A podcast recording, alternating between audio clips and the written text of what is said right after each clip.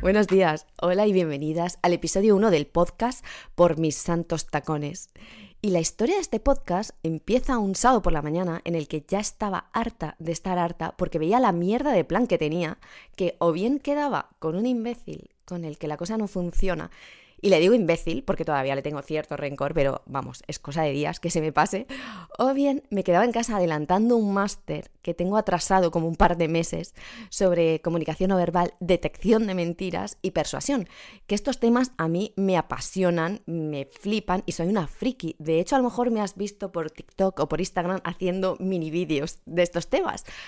Pero no sabía qué decidir y me acordé de cuando los sábados por la tarde salía con mis nenes al parque, al parque de bolas y a dar vueltas arriba y abajo por la calle de la Constitución. Y ya en esos años pensaba que esos sábados eran crueles, porque a mí nunca me ha gustado ir al parque y más con el frío de invierno y esto es un pueblo y no hay muchas opciones infantiles.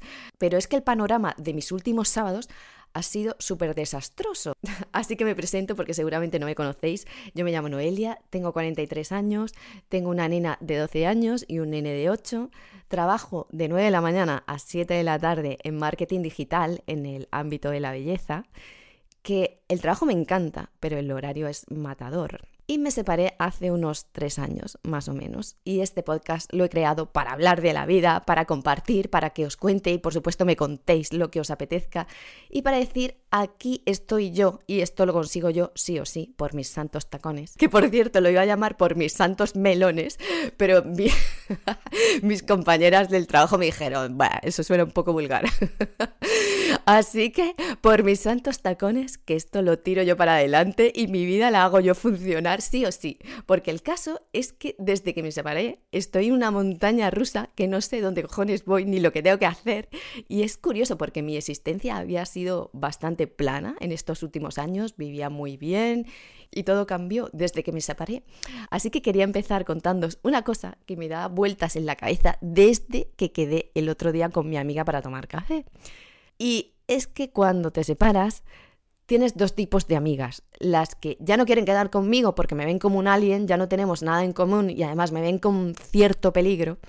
Y las que sí quieren quedar conmigo porque están muy acomodadas en su matrimonio, pero de vez en cuando se enfadan y ven luz al final del túnel con lo que tú has hecho y si se enfadaran muchísimo, no sé, quizás ven una puerta abierta.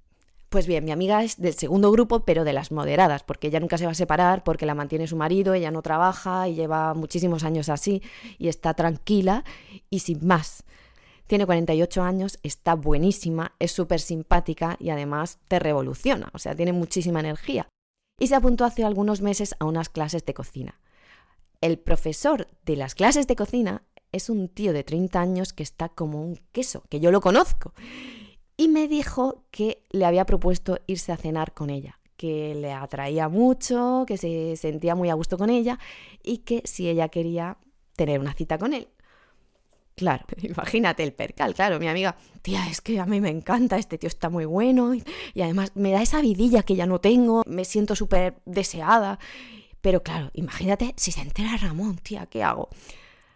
Este es un espacio libre de juicios. En este podcast no se juzga a nadie, así que cada uno que haga lo que quiera. Pero me viene a la cabeza tres puntos a tener en cuenta si le vas a poner los cuernos a tu marido. Y más en esta situación. Lo primero es que el crimen deja pistas, así que si vas a ponerle los cuernos, tienes que tener una pulcritud tipo CSI, ¿sabes? Porque la gente no es tonta y te ve. Incluso un una conversación de WhatsApp puede tener consecuencias. Entonces hay que llevar cuidado en ese sentido. También es verdad que tengo otra amiga que le puso cinco veces con cinco tíos distintos los cuernos a su marido y además bastante elaborado, ¿sabes? Con viajecitos y tal. Y el tío ni se dio cuenta, pero es que es el típico marido maceta que te cortas cinco dedos el pelo y ni se entera. Pero normalmente la gente no está en ese nivel de empanamiento, así que hay que pensar que hay que llevar mucho cuidado con este tema. Lo segundo es que puedes decir, va, yo paso, me lío con este tío porque necesito ese feeling en mi vida que no tengo y que pase lo, que sea, lo que tenga que pasar. Pues bien, tienes que llevar cuidado porque si quedas, imagínate a cenar, luego te acuestas con él y ¡yuhu! y te gusta, ahora luego te tienes que acostar con tu marido porque no te vas a separar. Entonces, no tiene mucha gracia que tú sigas tu vida con tu marido y te hayas liado con un tío que puede que te guste más que tu marido. Y ya tienes ahí ese enganche que no mola nada. De hecho, si eres una persona fría que tampoco tiene muchas emociones cuando está con un tío o con otro y estás con uno y pasas y estás con otro y pasas, pues ahí aún le veo sentido. Pero si eres una mujer emocional que se engancha, ahí hay que llevar un poco de cuidado porque mira que si te gusta el de 30. Pero es que lo tercero es que el de 30 es muy raro que al final se quede con la de 48. Un chico joven se quiere acostar con una chica bastante más mayor, sobre todo por morbo. Y si no, os cuento una anécdota de la primera vez que pedí en la aplicación del Mercadona la compra para traer a casa.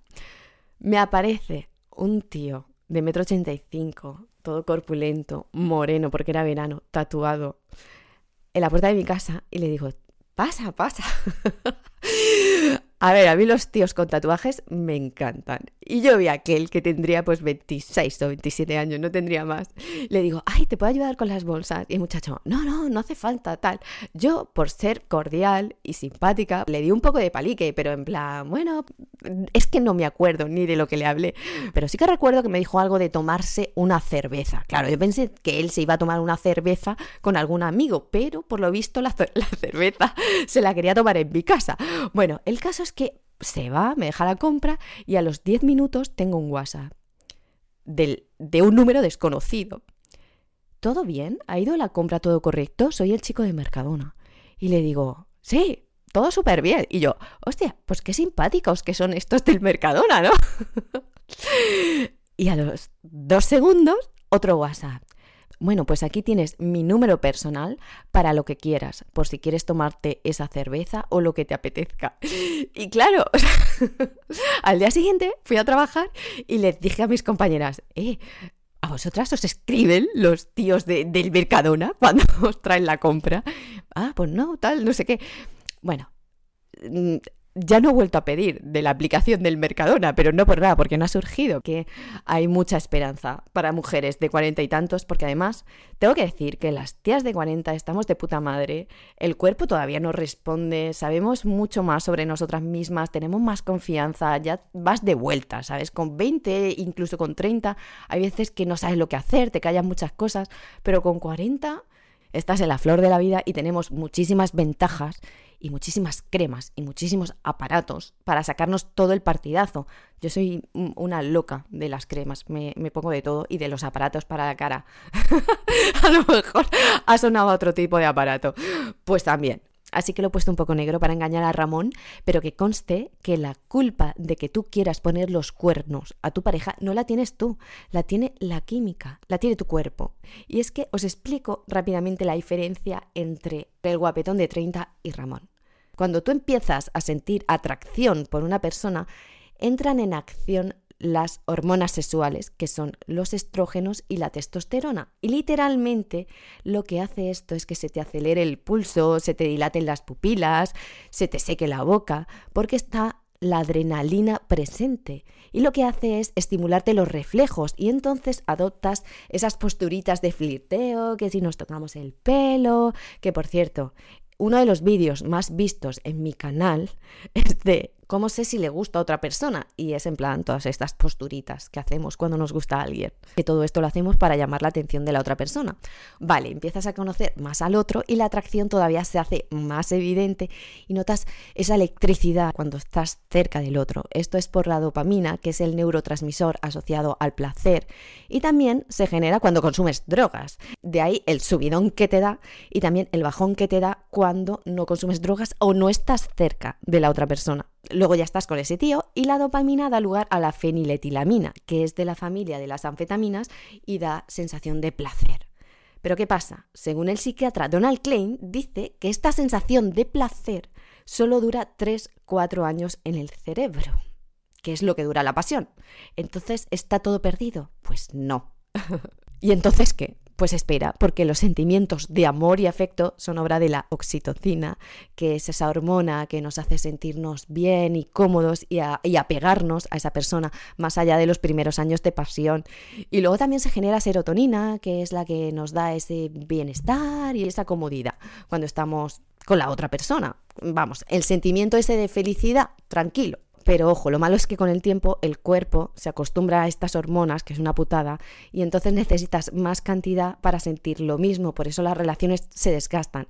Entonces, ¿hay algo que podamos hacer?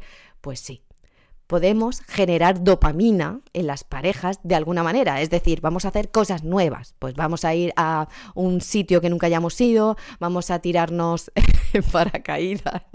O sea, me estoy riendo, pero es que me estoy acordando de una pareja que lo ha hecho, o sea, que no es tan raro. O vámonos a esquiar, que nunca hemos ido. Mil cosas que podamos hacer nuevas que nos dé esa sensación de cosa nueva. Y por otra parte, nenas, vamos a liberar oxitocina, dándonos caricias, abrazos y haciendo el amor que todo esto viene muy bien también a la pareja. No sé cómo veis el tema de mi amiga, pero escribidme un mensaje privado al Instagram de por mis santos tacones y lo vemos. Y hoy también quería hablar del tema de cambiar tu vida. Y con cambiar tu vida no me refiero a darle un giro de 180 grados que ya no reconozcas ni quien tienes al lado, sino a esas pequeñas metas que son súper importantes para nosotros, que nos las fijamos el 1 de enero normalmente y que a estas alturas a saber cómo están. No te preocupes porque Richard Wiseman hizo un estudio con mogollón de gente y sacó en claro que el 80-90% de personas no cumplimos nuestras metas a lo largo del año y el 66% ciento ya de las personas, en enero ya decimos a tomar por saco y nos olvidamos. Pero no es eso, yo me refiero a los objetivos que realmente sí que nos importan y que muchas veces no vemos la forma de llegar a ellos y nos cansamos y decimos, bueno, pues paso. No. Para que os hagáis una idea, yo el año pasado me puse nada más y nada menos que 21 metas y se me ocurrió la brillante idea de grabarlo en un vídeo de YouTube para que lo viera todo el mundo. A día de hoy creo que solo he cumplido dos metas de las 21, el mudarme a mi piso y vivir aquí por fin y el tener un gato, que no es... no es cosa mía, ¿sabes? Es que íbamos por un mercado, mis hijos y yo, y había unos hippies con un montón de gaticos. Así que si no llego a traer a Lily a casa, mis hijos explotan y salimos en las noticias. No tuve opción a decir que no. Bueno, sí la tuve, pero en realidad yo también tenía ilusión por el gatico. Pero el caso es que ponerse 21 metas es un error. Y de hecho hay una historia de Warren Buffett con su piloto, que por si no conoces a Warren Buffett, es uno de los inversores más ricos del mundo. Es un, todo un personaje. Se ve que desayuna en McDonald's y se bebe 5 Coca-Colas al día. Pero claro, tiene 22 mil millones de dólares invertidas en Coca-Cola, o sea que yo me bebería no 5, me bebería 10 Coca-Colas. No va por ahí el tema estaba Warren Buffett con su piloto y le dijo al muchacho, ponte 25 metas para este año. Y el piloto las escribió.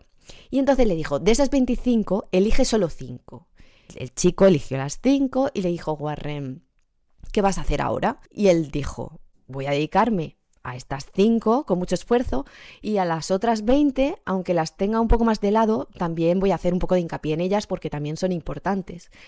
Y Warren le dijo, no, Tienes que focalizarte en esas cinco, pero las otras 20 tienes que olvidarte de ellas, desestimarlas, no hacerles ni caso, porque te van a entorpecer para conseguir tus cinco metas. O sea que yo con las 21 metas me pasé como tres pueblos, pero este año solo me he puesto cuatro metas. La primera es dejarme de fumar y creo que va a ser la más difícil porque solo me fumo uno o dos cigarrillos al día y además he hecho la cuenta de lo que me sale al año que son 182,50 euros que me molesta pero no lo suficiente. Me debería de molestar más saludablemente. Además, soy muy mala fumadora, me dan amarillos de esos que te da una angustia que te mueres y te tienes que tumbar, que vamos, la última vez, digo, no fumo nunca más. Tenía el teléfono a un metro y no podía ni cogerlo, muerta en el sofá, por, por un cigarro que me había fumado. Bueno, el tema es que fumo por mis santos tacones. Y es que yo empecé a fumar en la universidad porque mis compañeras de piso eran súper guays, fumaban, muy hippies, y yo era la pequeña y me llevaban a todas las fiestas y empecé con la tontería. Y cuando me hice novia más en serio y luego me casé con mi ex, él siempre me decía, es que no te pega nada el cigarro, es que te sienta fatal. Y yo dejé de fumar simplemente por no oírlo. O sea, dije, pues dejo. Y pasé un montón de años sin fumar. Y cuando me separé dije, porque no voy a fumar si me apetece. Y empecé a fumar otra vez. Error. No lo hagáis, o sea, fumar para qué. Pero aquí estoy, me lo he propuesto este año. Veremos, a ver, os iré contando. La segunda es apuntarme al gimnasio, en serio, porque llevo como tres meses pagando, pero solo he ido cinco veces. Y el gimnasio es que a mí me mata. Me, mata, pero por la sensación de que no sé utilizar las máquinas. Entonces, las cinco veces que he ido me he sentido como una imbécil allí. La tercera meta es encontrar el amor. No, porque amor suena como demasiado grande. Digamos, interactuar con el sexo opuesto de forma agradable, por decirlo de alguna manera. Esto no sé cómo se hace, porque yo he salido varias veces por ahí a cenar, a comer con chicos, pero creo que no he podido dejar el espacio que tengo que abrir para que entre esa persona a mi vida, porque soy bastante egoísta, tengo mis hijos por delante, mi trabajo por delante, todo lo que hago fuera del trabajo y al final no le voy a decir a una persona, oye, ¿te puedo dedicar el sábado de 3 a 6 de la tarde que tengo un hueco libre? O sea, pues no. Entonces, tengo como esas ganas de, no sé, de, juergue, de juerguecilla, juerguecilla no, pero tengo esas ganas de algo más que a tomar un café. Y es difícil, porque yo doy una sensación que creo que no es la real.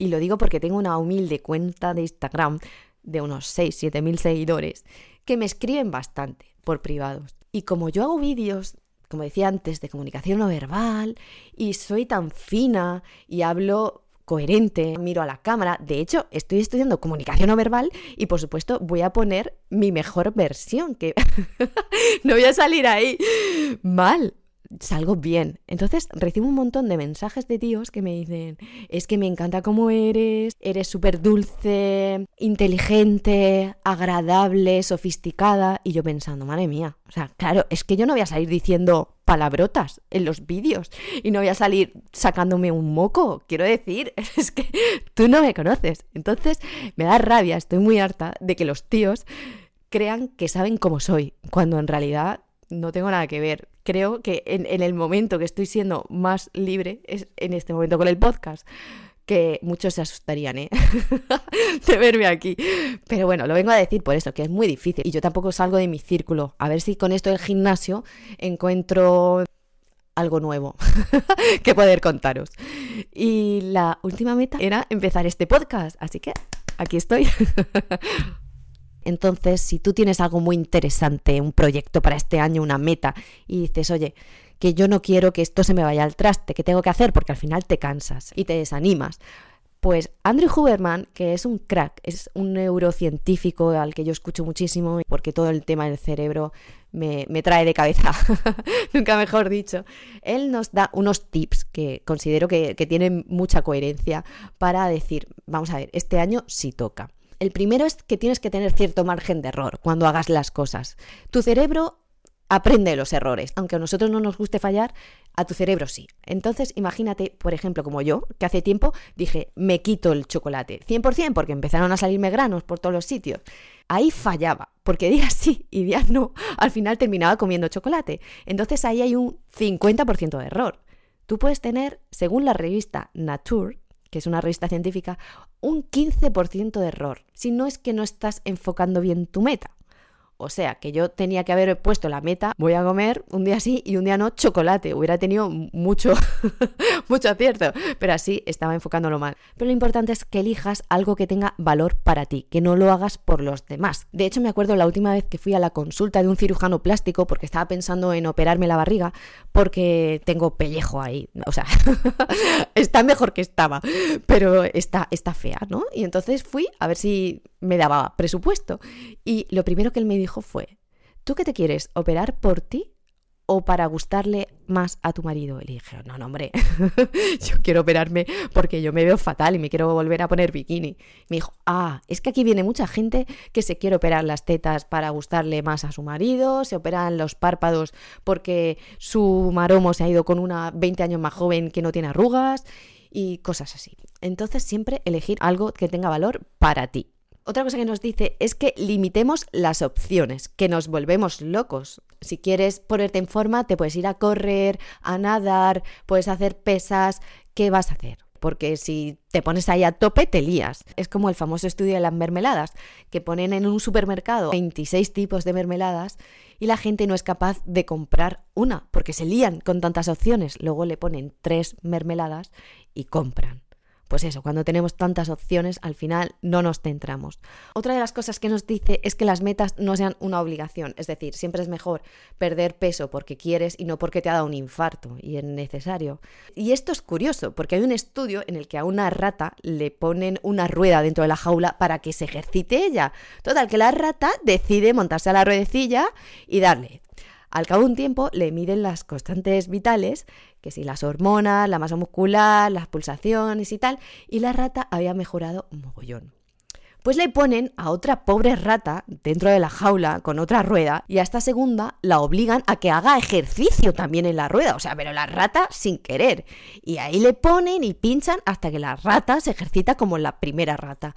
Pues a esta segunda rata, cuando le miden las constantes vitales, habían empeorado o sea, ¿cómo puede ser eso? Se ha hecho ejercicio, pero obligado. Entonces, eso no funciona. Fuera. O sea, tiene que ser porque tú quieras. Luego también tenemos que ser muy específicas porque si no nos perdemos. Por ejemplo, imagínate, quieres montar un negocio online, vas a contratar a alguien, vas a hacer una página web de esta forma o de la otra, vas a tener una tienda física, vas a crear un catálogo de 20 productos o de 40.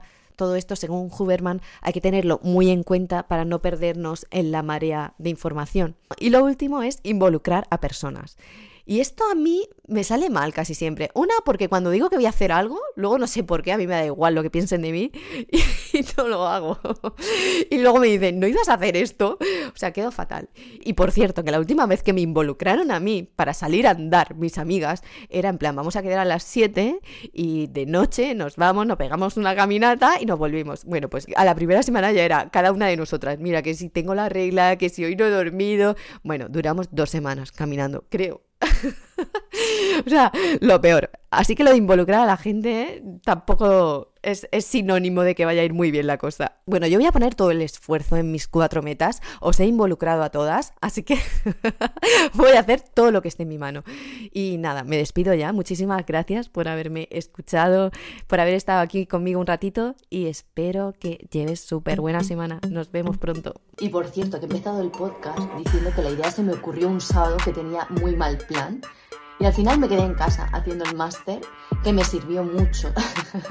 Tengo que decirlo, aunque fue un poco aburrido porque tenía que analizar a Mariano Rajoy, que ya ves.